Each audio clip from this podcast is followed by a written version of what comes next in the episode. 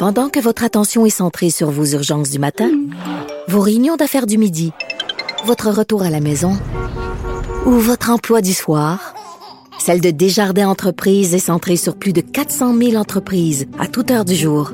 Grâce à notre connaissance des secteurs d'activité et à notre accompagnement spécialisé, nous aidons les entrepreneurs à relever chaque défi pour qu'ils puissent rester centrés sur ce qui compte, le développement de leur entreprise.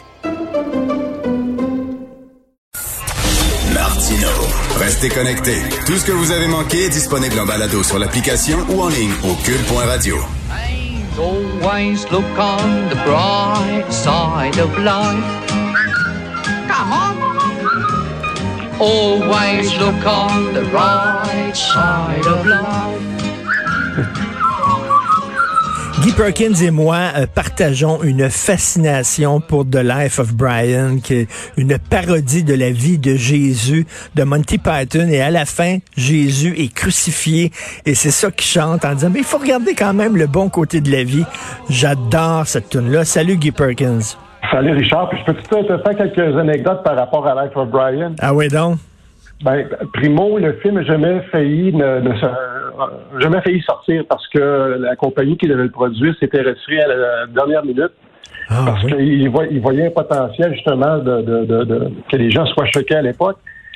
Finalement, c'est George Harrison qui, euh, qui est venu financer le film, il a hypothéqué sa maison pour que le film soit produit, tout simplement parce qu'il avait envie de voir le film. Ce qui a fait, ce qui- fait dire à Eric Idle que c'est le billet de cinéma le plus coûteux de l'histoire que, que-.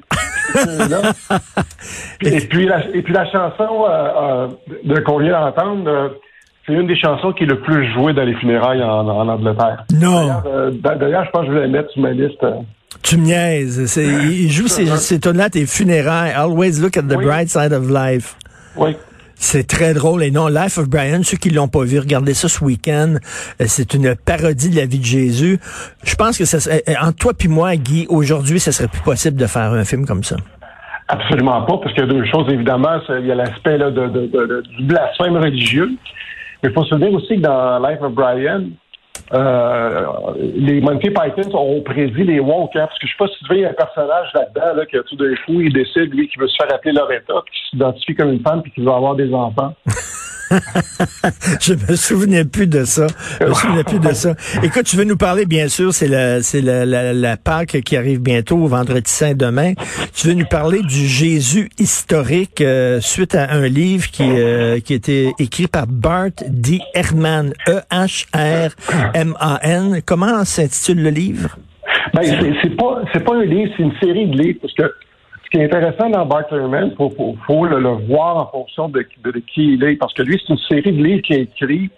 Puis ce que je trouve intéressant, lui, c'est son cheminement. Parce que comme je dis souvent, moi, ce qui m'intéresse chez les gens, c'est pas tant la position qu'ils prennent, mais le, le cheminement qu'ils ont pris pour aboutir là où ils sont. Parce que lui est devenu une des grandes sommités, justement, au niveau de, de, de- de- des recherches historiques euh, sur l'étude biblique et euh, sur- surtout le Nouveau Testament.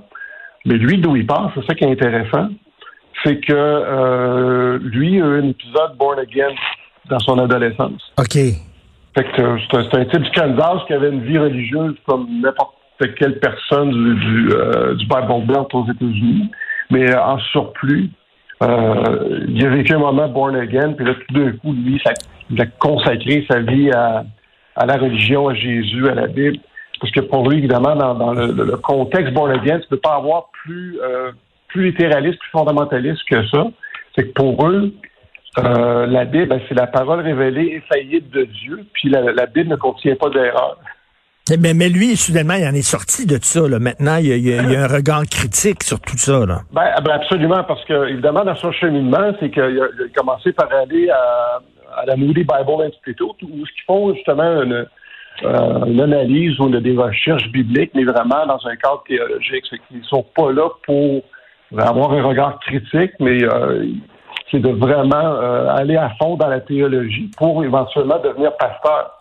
Mais évidemment, lui, assez, assez rapidement, il a réalisé qu'il y avait des affaires qui ne fitaient pas avec sa perception, en disant euh, c'est supposé que le- la parole de Dieu est faillible, puis de ne pas contenir d'erreur. Assez rapidement, il a vu qu'il y avait des, euh, Ben, des contradictions, qui- entre, entre autres, entre les quatre évangiles. Écoute, il y a- il y a- récemment, il y a quelques années, Scientific American avait fait un portrait robot de à quoi aurait ressemblé Jésus, selon euh, euh, la, la grandeur des gens à cette époque-là, le poids des gens à cette époque-là, ce qu'ils mangeaient, leur diète et tout ça. Et ils avaient fait comme un genre de portrait robot. Et Jésus ressemblait à Danny DeVito.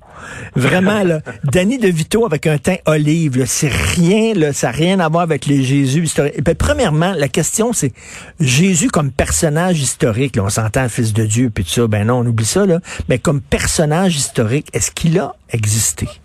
Bon, là-dessus, les, experts dans le domaine s'entendent pour dire que oui, qu'il y a un type qui a existé effectivement, mais évidemment, là, euh, tous les exploits qu'on lui a attribués sont, euh, très exagérés. Puis d'ailleurs, quand on regarde l'histoire de, de, venir au monde de- de- d'une vierge, puis ainsi euh, puis qui a accompli des miracles, puis qui, était, qui avait un talent d'orateur ou de, de, preacher, c'était des affaires qui, qui étaient euh, attribuées à plusieurs personnages, dont entre autres, exemple, euh, Apollonios de Tyane. Il y a- il y a beaucoup de personnages, en guillemets, similaires à l'époque à qui on attribuait certains exploits.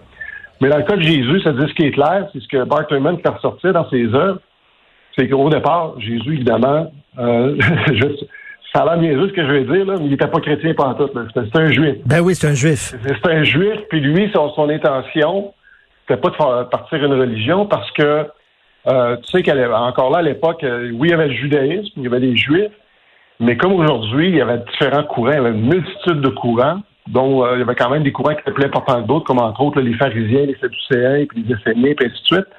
Mais, il y avait- mais la plupart avaient tout un petit peu puis un côté apoca- apocalyptique. Euh, Jésus, lui, était dans un courant très apocalyptique, puis son, son ministère tournait autour de ça. Puis euh, ça, encore là, évidemment, c'est pas l'interprétation, euh, comment dire, euh, où ce que Bart Ehrman essaie de, de trouver des façons indirectes pour prouver ça. C'est tout à fait clair de la façon que, que, que, que, que, c'est vraiment par la suite, quand le christianisme est apparu, qu'on a vraiment déformé le ministère de Jésus. Mais lui était là pour une chose, c'est c'est d'annoncer justement que la fin du monde était imminente et que ça allait arriver du vivant de ses disciples, puis de, de- de se préparer parce que justement les forces du mal allaient être euh, vaincues par les forces du bien qui allaient descendre sur terre, puis rétablir le paradis sur terre. Parce que les gens pensent toujours là, que le paradis se situe dans un Ben monde oui. parallèle ailleurs, mais toute, toute la, la théologie, justement, euh, euh, qui, qui vient de là, est une théologie où le, le- le paradis va se retrouver sur terre éventuellement. Donc, là, c'était, est-ce que c'est un, pro- est-ce qu'il est mort, c'est un prophète, est-ce qu'il est mort crucifié? Pour vrai? Oui, oui, ça, en- encore là, c'est la, crucifixion, là.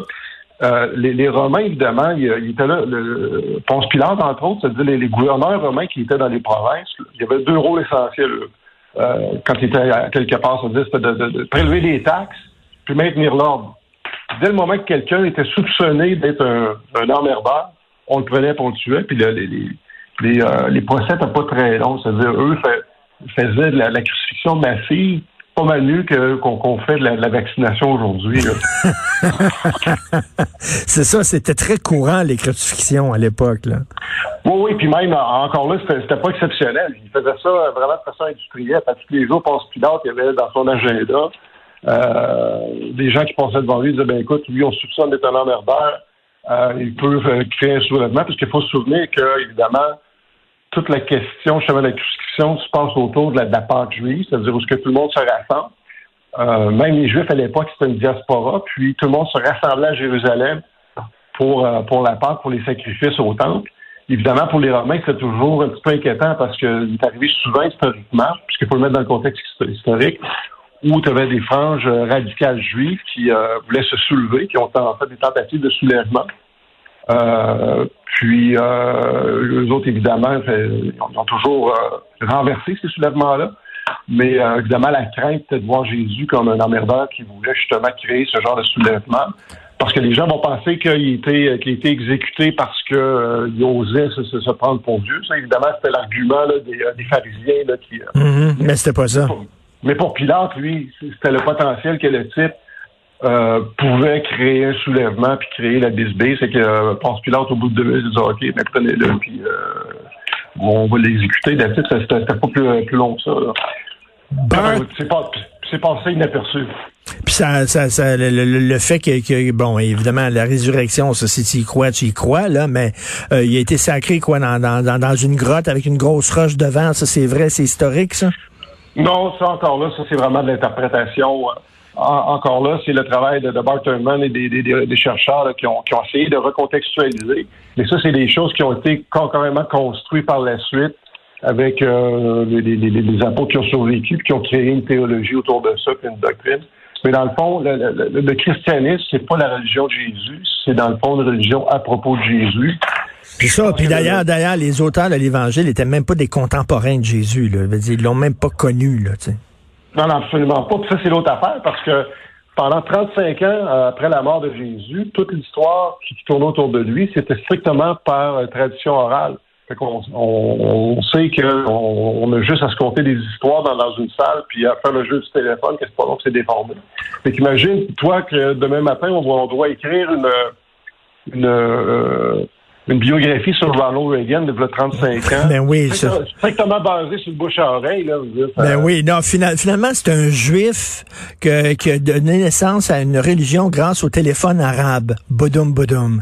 OK. Et- OK. Merci de ce- Donc, euh, Bart D. Herman, E E-H-R-M-A-N. Et sur une base personnelle, mon cher Guy, t'as- Oui. t'habites à Québec et t'as la COVID. Ben oui. La Euh, COVID. je suis, euh, je suis pas très content. Euh, je suis pas très fier parce que bon, on va régler une chose. Tu sais très bien que je j'ai jamais été un négationniste. Au contraire, j'ai toujours ben non. été à- un soutien total au gouvernement. Euh, puis euh, malheureusement, c'est-à-dire, euh, il s'agit juste d'avoir un moment d'inattention, puis on, on peut y passer. Puis le- le- on peut voir qu'avec le- le- les variants qui sont en circulation, que euh, n'importe qui peut, euh, peut y passer. Je suis chanceux à date, euh, parce que tu sais que mon frère l'a eu. Euh, lui a eu des, des symptômes très sévères, puis il a dû être hospitalisé. Hmm. Jusqu'à présent, je m'en sors très bien. Euh, Qu'est-ce que t'as de la fatigue? Euh, oui, ben surtout, puis d'ailleurs, c'est ce qui me fait penser que euh, ils disent que le virus vient de, de chauve-souris ou de pangolin, mais moi j'ai l'impression que ça vient de chat parce que j'ai tout le temps le goût de dormir. T'as tout le temps le goût de dormir. Fait que t'es en quarantaine jusqu'à quand, là? Euh, jusqu'au jusqu'au 8. Jusqu'au 8 avec puis ta blonde là aussi. Ben oui, puis ça, ça c'est ce qui m'écarte, parce qu'évidemment, de, de moi l'attraper, je, suis- je, je suis capable d'assumer, mais c'est ça le problème, c'est quand tu l'attrapes, c'est sûr que dans ton environnement immédiat, qui, qui va avoir un, impact. Puis euh, ma blonde, forcément, euh, de par la proximité, euh, elle n'y a pas échappé non plus. En tout cas, j'espère que tu vas l'avoir de, forme bénigne parce que je sais que ton frère l'a eu très raide. Il a eu plusieurs hospitalisations. Tu avais été très inquiet. Euh, j'espère que ça va être seulement de la fatigue. Et j'espère, Guy, que ce qui est arrivé au gym de Québec, puis le propriétaire du gym de Québec, que ça va allumer certaines personnes qui ont tendance à banaliser ça en disant, mais regarde, même lui qui croyait pas à la pandémie, ben même lui est aux soins intensifs. Absolument. Je pense qu'il faut tous, tous, euh, prendre des notes. Puis moi aussi, ce qui me frustre, c'est que j'étais à une semaine d'avoir mon vaccin. Ah, ça, c'est plate, vraiment. Ben, fais attention à toi, soigne-toi bien et euh, bonne Pâques, euh, bonne Pâques à thé, malgré tout. Salut, Guy. Salut.